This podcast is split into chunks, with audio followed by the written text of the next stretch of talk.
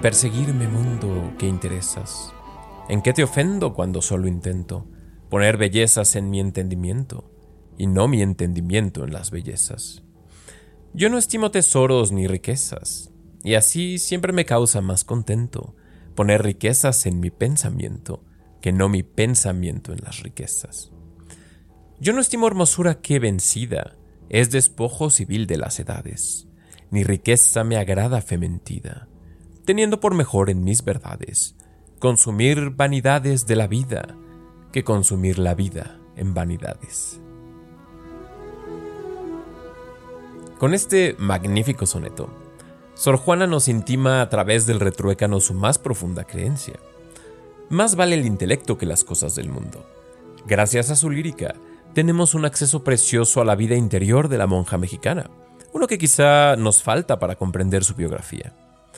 Y así, aunque el paso está libre a su alma, se requiere de cierta maestría para navegar estos mares de riquezas interiores. Tendremos que sortear tremendos laberintos barrocos, pasando por el humor, la ironía y el rebuscamiento, y deberemos también lidiar con el fantasma del neoplatonismo. Pero no teman, yo seré su Virgilio en este infierno, y la misma Juana Inés será una Beatriz en su paraíso poético.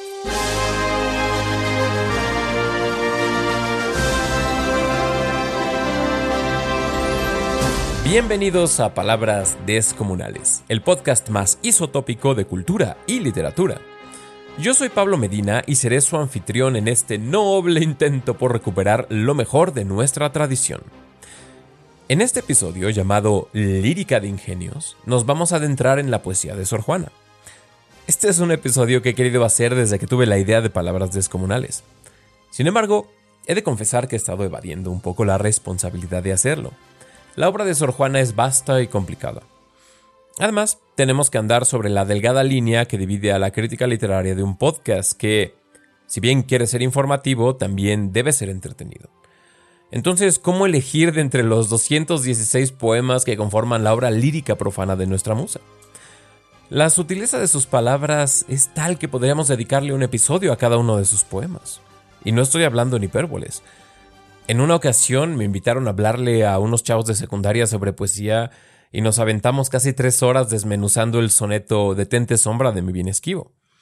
Tanto que nos comimos la clase de biología y le mando una disculpa 15 años atrasada a la doctora Blanca. Bueno, entonces, ¿de qué vamos a hablar en esta ocasión? Creo que el resultado ideal de este episodio sería despertar una mayor curiosidad por la obra de la musa, y no solo por su historia y sus escándalos. Esto nos destina a hablar de manera fragmentaria e incompleta sobre los poemas, apuntando ciertas curiosidades o claves interpretativas. Así pues, aunque muy esperado, este episodio está destinado a ser imperfecto.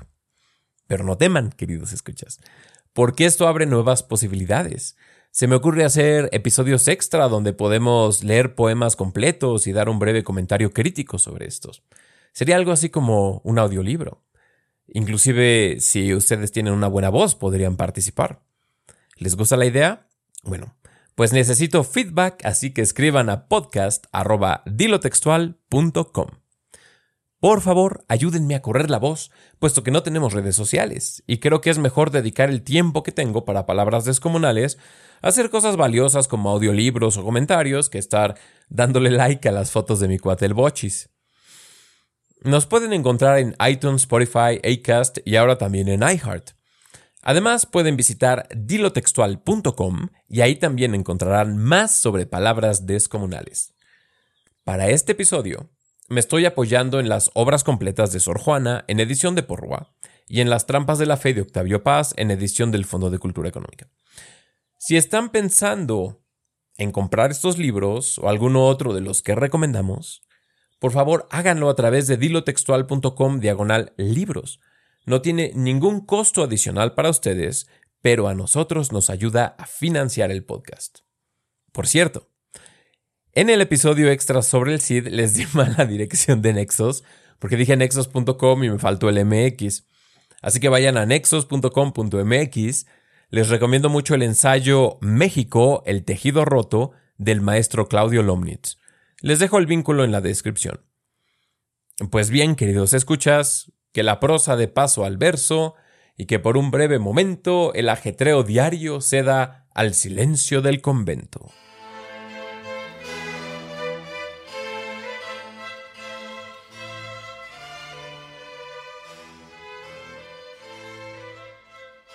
Sor Juana cultivó la lírica, especialmente el romance, el soneto, la redondilla y la silva, para expresar su filosofía con ingenio.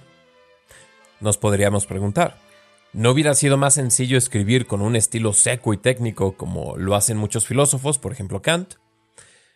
La verdad es que los filósofos nos han acostumbrado a este estilo categórico y técnico que termina siempre siendo un enredo. Y la verdad es que a la filosofía no le falta un dejo de literatura.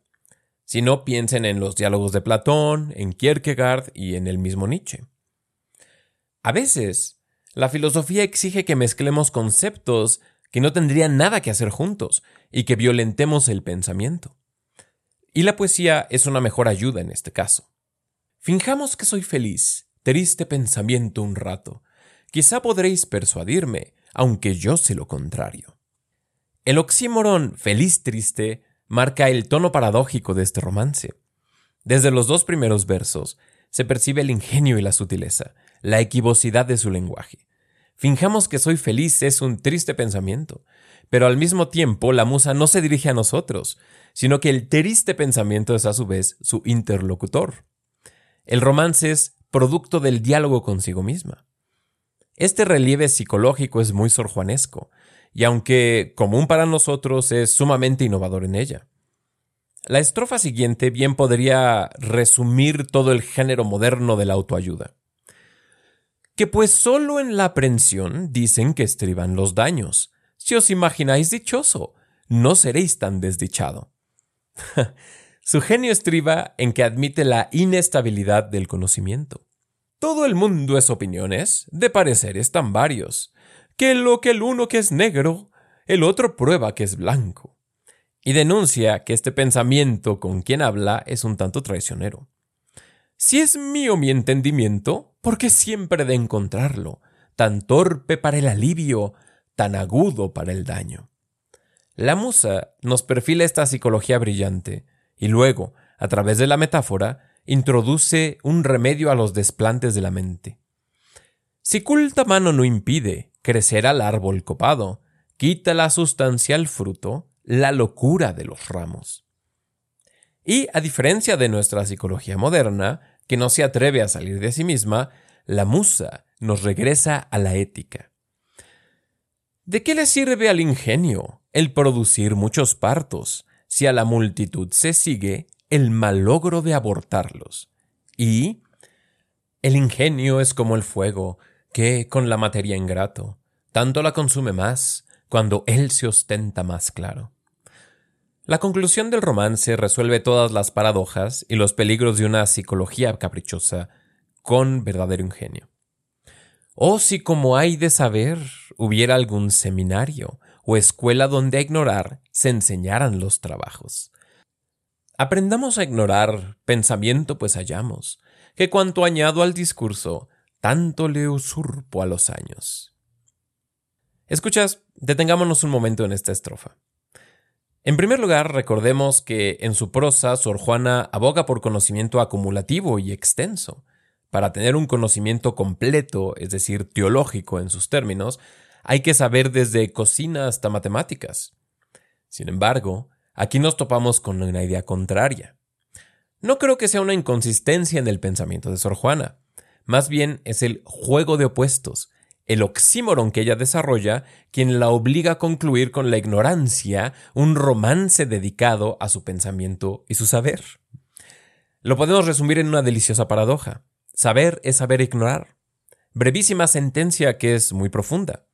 Es la misma que Sócrates emite en su Yo solo sé que no sé nada. Sin embargo, no encontramos pensamientos tan penetrantes o agudos en su prosa. ¿Por qué? Pues bien, podríamos decir que llega a su conclusión por accidente, siguiendo su juego de opuestos. El ingenio la conduce a una solución brillante.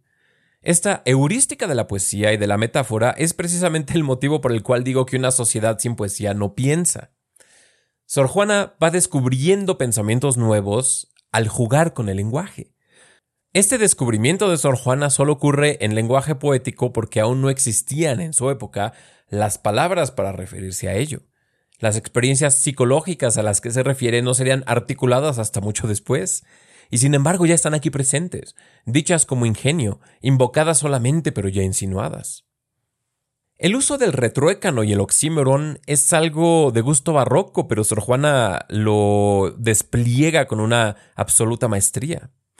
Un lector que se aproximara a este romance sin mucho contexto quizá notaría una cualidad chocante en la musa. Parece que está aburrida. Que si lo negro, lo blanco, que si lo feliz, no lo triste, que si lo sabido, entonces lo ignorado, que si lo dicho, lo callado. No solo ello, sino que desde la primera palabra dicta el tono del ejercicio. Finjamos. Todo es un teatro mental. Pues bien, más que aburrimiento, Octavio Paz, con su agudeza, identifica una emoción diferente, la melancolía. Dice en las trampas de la fe. Después de verse en la admiración de los otros, Narciso se ve en el momento de mirarse a sí mismo y se aborrece, en Sor Juana, ese aborrecimiento no llega a la destrucción. No rompe el espejo, contempla con melancolía su imagen y acaba por mofarse de ella. La introspección enfila hacia la ironía y la ironía es una manera de quedarse sola. La vida interior fue su verdadera vida. Paz lleva esta identificación más allá y evoca el famosísimo grabado de Alberto Durero, Melancolía. Con eso de que una imagen dice más que mil palabras, los invito a que contemplen este dibujo un rato, así que les dejo un vínculo en la descripción del episodio. Pero si tienen las manos muy ocupadas, aquí les pinto una imagen verbal. Un ser andrógino y alado está rodeado de toda suerte de artefactos de las ciencias. Tablas mágicas, relojes de arena, balanzas, herramientas de carpintería y otras artes manuales. Junto a ella está sentado una especie de querubín, bastante regordete, anotando algo en una tabla con una cara de aburrimiento que no puede con ella. Al fondo de la imagen brilla un sol y su rayo más brillante apunta hacia un lugar que está fuera del cuadro, misma dirección en la cual mira nuestra melancólica figura. ¿Existe acaso un mejor retrato de Sor Juana? es decir, una mente cargada de conocimientos, alguien que ha dominado sus herramientas conceptuales y que sin embargo mira más allá. ¿Hacia qué? Pues escucha, si lo supiera, les vendería felicidad en vez de hacer tristes podcasts. Hablando de retratos, Sor Juana escribió este soneto para referirse precisamente a uno de esos eh, retratos que aparecen en los billetes de 200. El soneto condensa a la perfección el sentimiento de mirarse a uno mismo y rechazarse, quizá por ansia de algo más elevado. La volta se desenvuelve en poderosa anáfora, así que se los voy a leer completo. Este que ves engaño colorido, que del arte ostentando los primores, con falsos silogismos de colores, es cauteloso engaño del sentido. Este en quien la lisonja ha pretendido, excusar de los años los horrores, y venciendo del tiempo los rigores, triunfar de la vejez y del olvido. Es un vano artificio del cuidado, es una flor al viento delicada, es un resguardo inútil para el hado, es una necia diligencia errada, es un afán caduco y bien mirado, es cadáver, es polvo, es sombra, es nada. ¿Escuchas es maravilloso cómo pasa del retrato a referirse a sí misma. Es simplemente magnífico. Si quieren un ejercicio provechoso para poner bellezas en su entendimiento, memoricen este soneto, o el que les leí al inicio en Perseguirme Mundo que Interesas. Memorizar versos de la tradición es un ejercicio muy provechoso y un buen antídoto en contra del distraído tropel de nuestro digital arrebato. Octavio Paz hace muy bien al identificar a la melancolía como fuerza dominante en Sor Juana ese ver más allá, ese ver hacia afuera de las cosas del cotidiano y del mundo, fundamentan también otra cualidad del pensamiento de Sor Juana, eh, una cualidad que ya les he mencionado y de la cual vamos a hablar muy a fondo en el episodio sobre Primero Sueño, es decir, el neoplatonismo, la separación radical entre alma y cuerpo. Veamos estos versos que pertenecen a un romance humorístico en el que Sor Juana responde a un caballero peruano que le dijo que se hiciera hombre. con que a mí no es bien mirado que como a mujer me miren, pues no soy mujer que alguno de mujer pueda servirle, y solo sé que mi cuerpo, sin que a uno u otro se incline, es neutro o abstracto cuanto solo el alma deposite. Es decir, Sor Juana siempre está acentuando que hay una cierta extrañeza, más bien dicho, que cuerpo y alma en cierta medida son ajenos el uno al otro. De esta separación entre cuerpo y alma es donde viene lo chocante de la musa. Es lo que la induce a perderse en conceptos, en espejos y reflejos, en divagaciones de la mente que ascienden muy alto pero no llegan a nada. Gracias a la melancolía, o perdón, debido a la melancolía, amantes idealizadas, almas hermafroditas, carne apenada, es, es que la musa se nos hace muy inaccesible. Pero la magia de Sor Juana es otra. Paz la pone más como un accidente o un subproducto que enfila hacia la ironía. Sin embargo, es precisamente la ironía el propósito. Y aquí es donde la musa se nos adelanta siglos.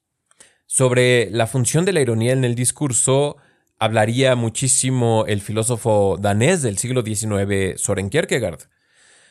Y a pesar de los avances que hizo Kierkegaard en el, en el uso del discurso irónico como una virtud filosófica, ya es una cualidad notoria en nuestra monja. Por ello, la monja recurre de forma desconcertante y deslumbrante a la vez al oxímoron, a la paradoja y al retruécano. Por eso en su prosa mucho de lo que dice quiere decir lo contrario. Esa es la definición formal de ironía, de hecho, que lo figurado significa lo contrario de lo literal. Detengámonos un momento en un romance sacro, uno de los pocos intentos místicos de Sor Juana. El deseo de unión divina, que en los grandes poetas místicos de nuestra tradición se expresa como amor, unión, arrebato, en Sor Juana aparece más como deseo de ascenso a través de las facultades racionales. La esfera de la que ella habla es el lugar donde viven las formas ideales, las virtudes. Escuchemos. Mientras la gracia me excita, por elevarme a la esfera, más me abate a lo profundo el peso de mis miserias. La virtud y la costumbre en el corazón pelean, y el corazón agoniza en tanto que lidian ellas. Y aunque es la virtud tan fuerte, temo que tal vez la venzan, que es muy grande la costumbre y está la virtud muy tierna. Obscureces el discurso entre confusas tinieblas, pues ¿quién podrá darme luz si está la razón a ciegas? De mí misma soy verdugo y soy cárcel de mí misma. ¿Quién vio que pena y penante una propia cosa sean? Hago disgusto a lo mismo que más agradar quisiera, y del disgusto que doy a mí resulta la pena. Amo a Dios y siento en Dios, y hace mi voluntad misma que lo que es alivio cruz del mismo puerto tormenta. Padezca pues Dios lo manda, mas de tal manera sea que si son penas las culpas, que no sean culpas las penas. El romance es brillante por el retruécano final, que si son penas las culpas, que no sean culpas las penas. Sin embargo, nos topamos una vez más con la psicologización del alma, un fenómeno típicamente moderno. Aquí el impedimento para su ascenso no es, vamos a decir, el pecado, que se entiende en la tradición en términos carnales, en términos mucho más poderosos, como el pecado yace a tu puerta listo a devorarte, o la sangre de tu hermano clama a mí desde la tierra, de la historia de Caín y Abel en el Génesis. En nuestra monja el impedimento para el ascenso es la costumbre, mucho más, un concepto mucho más débil que el pecado. Y el medio del ascenso no es el amor y la gracia que se expresa en la tradición en términos de unión sexual. No, en Sor Juana, el medio para el ascenso es la luz de la razón. En los términos que en la tradición son fortísimos, en Sor Juana parecen languidecer. Parece que está diciendo casi con un poco de flojera, ay, quisiera poder, pero aunque quiera no creo poder querer poder, y eso me apena. Sin embargo, es precisamente la tensión entre los opuestos lo que engendra el absurdo, y del absurdo emerge la ironía. Hoy confundimos ironía con cinismo, esa desvergüenza discursiva que cierra todo diálogo. Pero la función de la ironía es muy distinta. Se trata de derrumbar un discurso enrarecido para que pueda emerger uno nuevo. Es lo que hacía Sócrates, que a través de sus diálogos irónicos hacía ver a su audiencia que a veces no hay conclusión posible, que solo queda el absurdo. El cínico derrumba el discurso haciendo ver que las premisas de éste son erróneas. El irónico, por el contrario, lo derrumba atacando las conclusiones y ataca frecuentemente el discurso que él mismo construyó. Ahí subyace la diferencia. El cínico cierra el pensamiento, mientras que el irónico abre nuevas posibilidades. Un cínico diría, el saber es una vanidad inútil, mientras que el irónico diría, yo solo sé que no sé nada. Además, y aquí volvemos a terreno más familiar, la ironía es fuente de humor. Y en humor, Sor Juana es una maestra. Aunque nos la hayan pintado como una figura emérita, solo digna de suspiros y no de risas. En sus romances epistolares, tenemos de los mejores ejemplos de una Sor Juana humorística. Ya les he mencionado su duelo con el caballero peruano que la quería ver hecha hombre. Les quiero contar sobre otro incidente, este con un caballero recién llegado a la Nueva España, admirador de la musa, y que le escribió un romance, y que es probablemente uno de los peores poemas jamás escritos en español. Escuchen nada más. Madre que haces chiquitos, no es puya no, a los más grandes, pues que pones en cuclillas los ingenios más gigantes.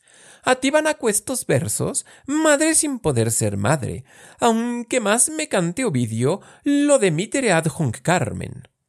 Y así continúa desplegando lo peor de la poesía barroca, referencias inútiles a la literatura latina, ingenios rebuscadísimos y hasta una frase en latín para acabarla de amolar hasta hace una referencia a Primero Sueño en una estrofa subsecuente. Descansando aquella noche que llegué a este paraje, tu sueño me despertó de mi letargo ignorante. Y cheque nada más esto.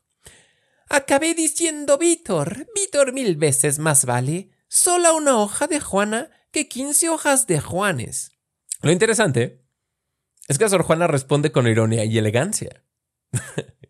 El lenguaje rebuscado del caballero admirador se troca en la musa en figuras humorísticas, hiperbólicas y en metáforas curiosas. Por ejemplo, a la idea de madre sin ser madre, ella responde, Lo que me ha dado más gusto es ver que de aquí adelante tengo solamente yo de ser todo mi linaje. Hay cosa como saber que ya dependo de nadie y que he de morirme y vivirme cuando a mí se me antojare. esa idea de morirme y vivirme no encierra completamente toda esta idea moderna de expresarse a uno mismo. Y luego, con coloquial donaire, usa una expresión que todavía pervive en el español mexicano. Gracias a Dios, que ya no he de moler chocolate, ni ha de moler a mí quien viniere a visitarme. Y luego, para burlarse del epíteto de Fénix de América y de sí misma, ¿cómo eso se querían? Tener al fénix de balde, ¿para qué tengo yo pico sino para despicarme? Otro, otro caballero, el conde de la granja, también le escribió un romance de admiración, igual con versos rebuscados y chocantes, aunque este señor tiene un poco más de humor. La archipoetisa sois, con ingenio mero mixto, para usar en ambos sexos de versos hermafroditos y admite que se está poniendo con Sansón a las patadas. Bien sé que versificar con voz fuera gran delito, bien que no se ofende el mar de que le tribute un río. Y Sor Juana responde con un magnífico y juguetón romance, del cual les leí un fragmento en el episodio de Ciencia del Verso. Pero el diablo del romance tiene en su oculto artificio en cada copla una fuerza y en cada verso un hechizo. Además, no deja de lanzarle delicados insultos al conde de la granja. Si Dios os hiciera humilde, como tan discreto os hizo, y os ostentarais de claro, como campáis de entendido, yo en mi lógica vulgar os pusiera un silogismo que os hiciera confesar que ese fue solo el motivo, y que cuando en mí empleáis vuestro ingenio peregrino, es manifestar el vuestro, más que celebrar el mío. Pero este romance es famoso no solo por su ingenio, sino porque además encierra un criptograma. Es decir, a través de un artilugio de combinatoria, esconde el nombre de su interlocutor, el conde de la granja. Como se perdió la correspondencia de la musa, el acertijo quedó sin solución durante siglos. Muchos académicos intentaron resolverlo sin éxito en el siglo XX y el mismo Paz terminó por admitir que era una curiosidad barroca y dijo muy con su estilo, que no se sabe si es insulto, no reprochó lo artificioso, sino lo insulso. En fin, que el criptograma no fue resuelto sino hasta el 2015 por Guillermo Schmidhuber de la Mora. Yo no estoy del todo convencido aún de la solución pero el par de horas que le he dedicado al acertijo han resultado infructuosas. Les dejo el vínculo en la descripción al artículo por si ustedes quieren probar su suerte. Lo que podemos aprender de esta forma de humor es que Sor Juana les ponía verdadera finura a sus bromas. El chiste opera a varios niveles. Está el romance, el criptograma, las delicadas cachetadas que le propina a su interlocutor. Claro que a veces las cachetadas se tienen que dar sin tanta sutileza. Los epigramas de Sor Juana son brutales y muy chistosos también. La musa hubiera callado a todos en redes sociales. Así desengaña la musa a una pobre mujer que se vanagloriaba de ser muy hermosa.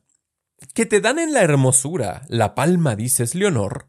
La de virgen es mejor que tu cara la asegura. No te precies con descoco, que a todos robas el alma que si te han dado la palma es Leonor porque eres Coco.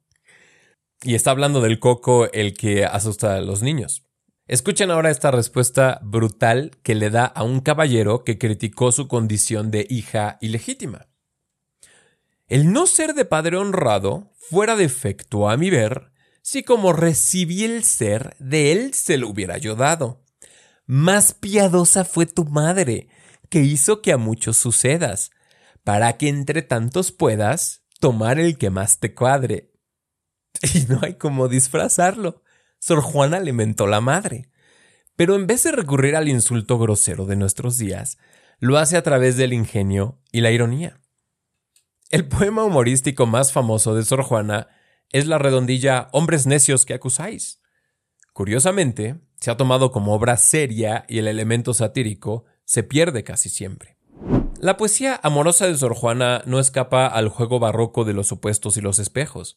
Aquí conviven personajes idealizados, arquetípicos, que pretenden ejemplificar un concepto y no representar a un amante de carne y hueso. Así pues tenemos un erotismo frío, que no obstante, y al igual que hombres necios que acusáis, no carece de ironía. Detente sombra de mi bien esquivo, imagen del hechizo que más quiero, bella ilusión por quien alegre muero, dulce ficción por quien penosa vivo. El uso de los oxímoron muero, vivo, alegre, penosa, esquivo, quiero, están contrapunteados por el cuarteto sombra, hechizo, ilusión, ficción. Es decir, un amante imaginado que es causa o depósito de todas las emociones, por más contrarias que sean. Si al imán de tus gracias atractivo Sirve mi pecho de obediente acero, ¿para qué me enamoras lisonjero? Si has de burlarme luego fugitivo. Es decir, el ideal inalcanzable de un amor perfecto.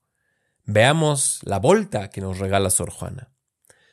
Más blasonar no puedes satisfecho de que triunfa de mí tu tiranía, que aunque dejas burlado el lazo estrecho, que tu forma fantástica ceñía, poco importa burlar brazos y pecho, si te labra prisión mi fantasía. Estructuralmente, este soneto es una delicia. En los dos cuartetos tenemos la noción de un amor que se escapa debido a su irrealidad al haber sido idealizado.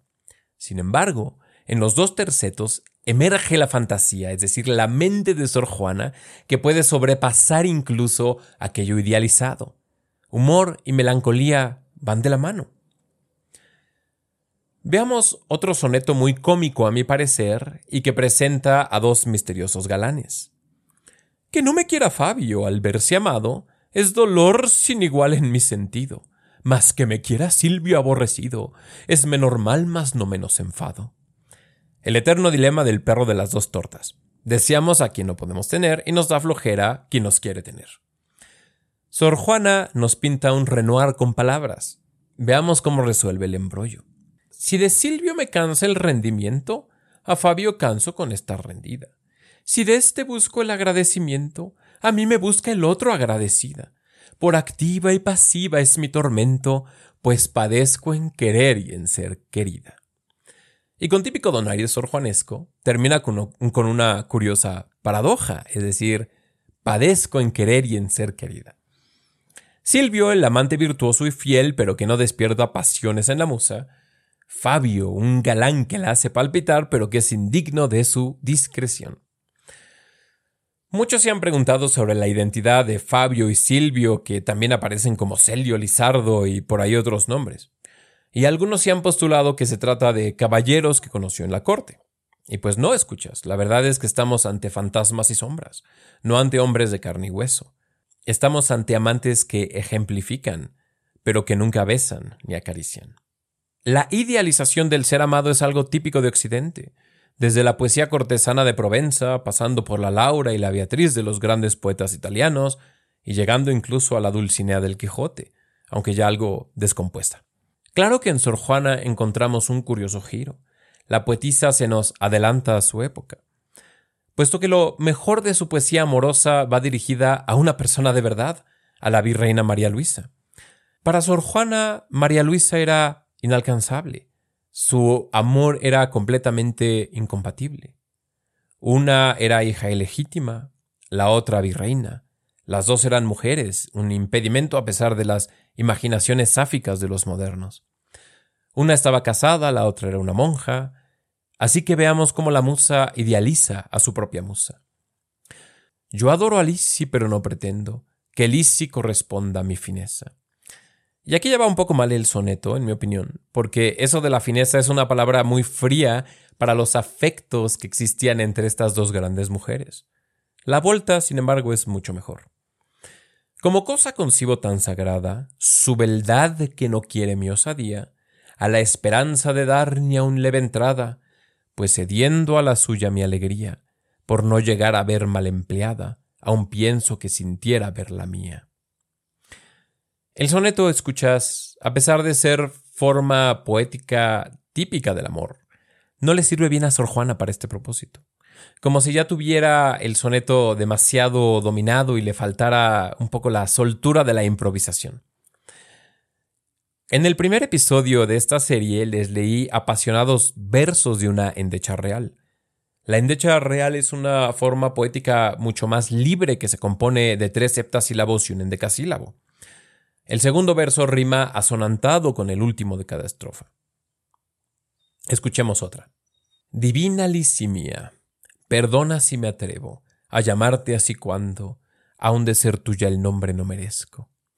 Así cuando yo mía te llamo no pretendo que juzguen que eres mía, sino solo que yo ser tuya quiero. En fin yo de adorarte el delito confieso, si quieres castigarme, este mismo castigo será mi premio. A mí me encantan estos versos menores, entre comillas, de la musa, ya que contienen una sinceridad que hace que se esfume cualquier barroquismo. Incluso el ingenio, es decir, el oxímoron entre mía, tuya, castigo, premio, no resulta en un espejo conceptual, como en sus otros poemas amorosos. Aquí emerge una figura, sí, idealizada, pero dolorosamente encarnada en su ausencia, como ocurre con los amantes de verdad. Además, cosa que no pasa en otros versos, aquí leemos verdadera entrega, arrojo y para una época famosa por sus complicaciones, palabras bastante simples para decir un impulso igual de diáfano y nada conceptual. Quiero ser tuya. Pero Sor Juana vive entre letras y conceptos, entre rezos y encierros. Si se hallara de pronto entre los brazos de la amada, sabría siquiera qué hacer. La melancolía se apodera una vez más de Juana Inés, aunque afortunadamente tiene el refugio de la poesía. Óyeme con los ojos, ya que están tan distantes los oídos, y de ausentes enojos, en ecos de mi pluma mis gemidos. Y ya que a ti no llega mi voz ruda, óyeme sordo, pues me quejo muda. Ven pues mi prenda amada, que ya fallece mi cansada vida, de esta ausencia pesada. Ven pues que mientras tarda tu venida, aunque me cueste su verdor en ojos, regaré mi esperanza con mis ojos. En estas sublimes y siempre verdes liras. Escucho ecos de San Juan de la Cruz. En las paradojas y en el oxímoron escucho ecos de Santa Teresa. En los ingenios escucho ecos de Góngora, en su agudeza de Quevedo, en su agilidad de Lope, en su melancolía de Calderón. En Sor Juana se cristaliza la tradición hispánica de los siglos de oro. Se trata de una herencia que despreciamos para perjuicio nuestro. En una época en la que lo literal y lo científico predominan, puede parecernos que los ingenios de la musa no nos sirven para nada. Parece, de hecho, que el ingenio ya no tiene lugar en nuestro mundo contemporáneo. Incluso dice Octavio Paz, la originalidad del siglo XVII difiere profundamente de la romántica. Para ésta reside en el genio, para aquella en el ingenio. La diferencia entre genio e ingenio estriba en que el barroco vive en un mundo que ocurre fuera de él, la esfera, el concepto, el mundo con M mayúscula, mientras que el romántico vive en un mundo hacia adentro. ¿Y qué hay de nosotros? Yo diría que vivimos en una contradicción. El materialismo predomina y sin embargo nos consideramos manifestaciones psicológicas, curiosas, psiques, dependientes de fenómenos fisiológicos. Poco más adelante Paz dice, como todos los poetas de su tiempo, Sor Juana no pretende expresarse a sí misma, construye objetos verbales que son emblemas o monumentos que ilustran una visión del amor transmitida por la tradición poética. Pero aquí es donde yo tengo que estar en desacuerdo con Paz. La expresión de uno mismo es dependiente del objeto verbal, del emblema, del monumento, es decir, para usar una palabra que me encanta, del símbolo. Sin este, ¿qué podríamos expresar? Es gracias a las Sor Juanas y a los poetas de los siglos de oro que la modernidad se ganó lo mejor de su modo de pensar. En términos metafóricos, que una manzana trace el andar de los astros, que los ojos sean ventanas que nos dejen ver algo esencial en cada humano, que un espejo acaricie nuestros ojos con su imagen, que adentro tengamos ríos y cavernas y mares, que la duda pueda ser pensada. Escuchas manzanas cayendo de árboles, reflejos, dudas, cuerpos, todos fueron percibidos y experimentados por millones de personas a lo largo de la historia. Estuvieron siempre ahí y nadie hizo nada de ellos. Eso es decir, hasta que alguien lo hizo poesía, y entonces tuvimos ciencia y leyes del movimiento, abolición de la esclavitud, los derechos humanos, la medicina moderna, el método científico y todo lo que damos por hecho. Estos barrocos, obsesionados con sus poemas complicados, con su juego de los opuestos y de los conceptos, nos dieron las herramientas para entender el mundo como lo hacemos. Ellos se vieron obligados a crear este lenguaje porque vivían en un universo ordenado y limitante.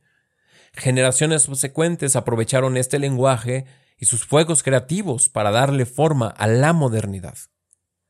Lo que hicieron fue darle vuelo a, como dice Paz, su genio, pero no hubieran sido nada sin el ingenio de sus antecesores. Escuchas, hoy nos hemos planteado nuevas prisiones, raza, género, individualismo tajante, reduccionismo biológico, relativismo castrante, materialismo insípido, teología de la liberación, cientificismo, polarización política, etc. A pesar de la aparente brillantez de nuestra época, sus logros son un tanto superficiales.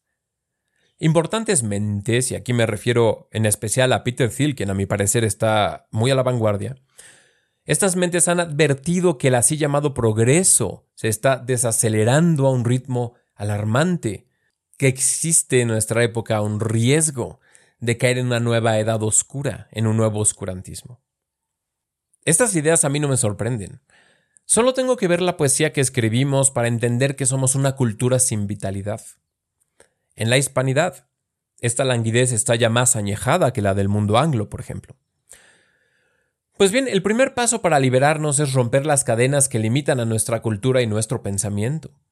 Si me preguntan qué hay que hacer, yo diría como primer paso rescatar nuestra tradición, empezar a escribir y a recitar buena poesía, poesía que resuene en el tejido del universo, como la de Sor Juana, la de San Juan de la Cruz, la de Juan Ramón Jiménez, la de los modernistas, ese noblísimo intento de renacimiento.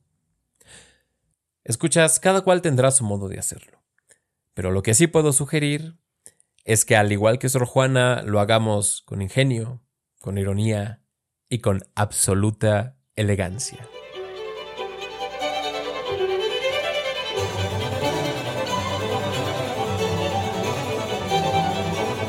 Gracias por escuchar este episodio de Palabras Descomunales, lírica de ingenios. Nos acercamos al final de esta miniserie sobre Sor Juana. En una ocasión próxima, nos adentraremos a uno de los poemas más importantes y difíciles de nuestra literatura, El primero sueño. Si son adeptos al podcast, les recomiendo que vayan leyendo el texto. Les dejo un vínculo en la descripción donde lo pueden leer. No duden en escribirme con sus dudas y preguntas sobre este episodio o sobre cualquier otro tema a podcast.dilotextual.com. ¿Qué tema quieren que tratemos después? No lo olviden, escríbanme a podcast.dilotextual.com.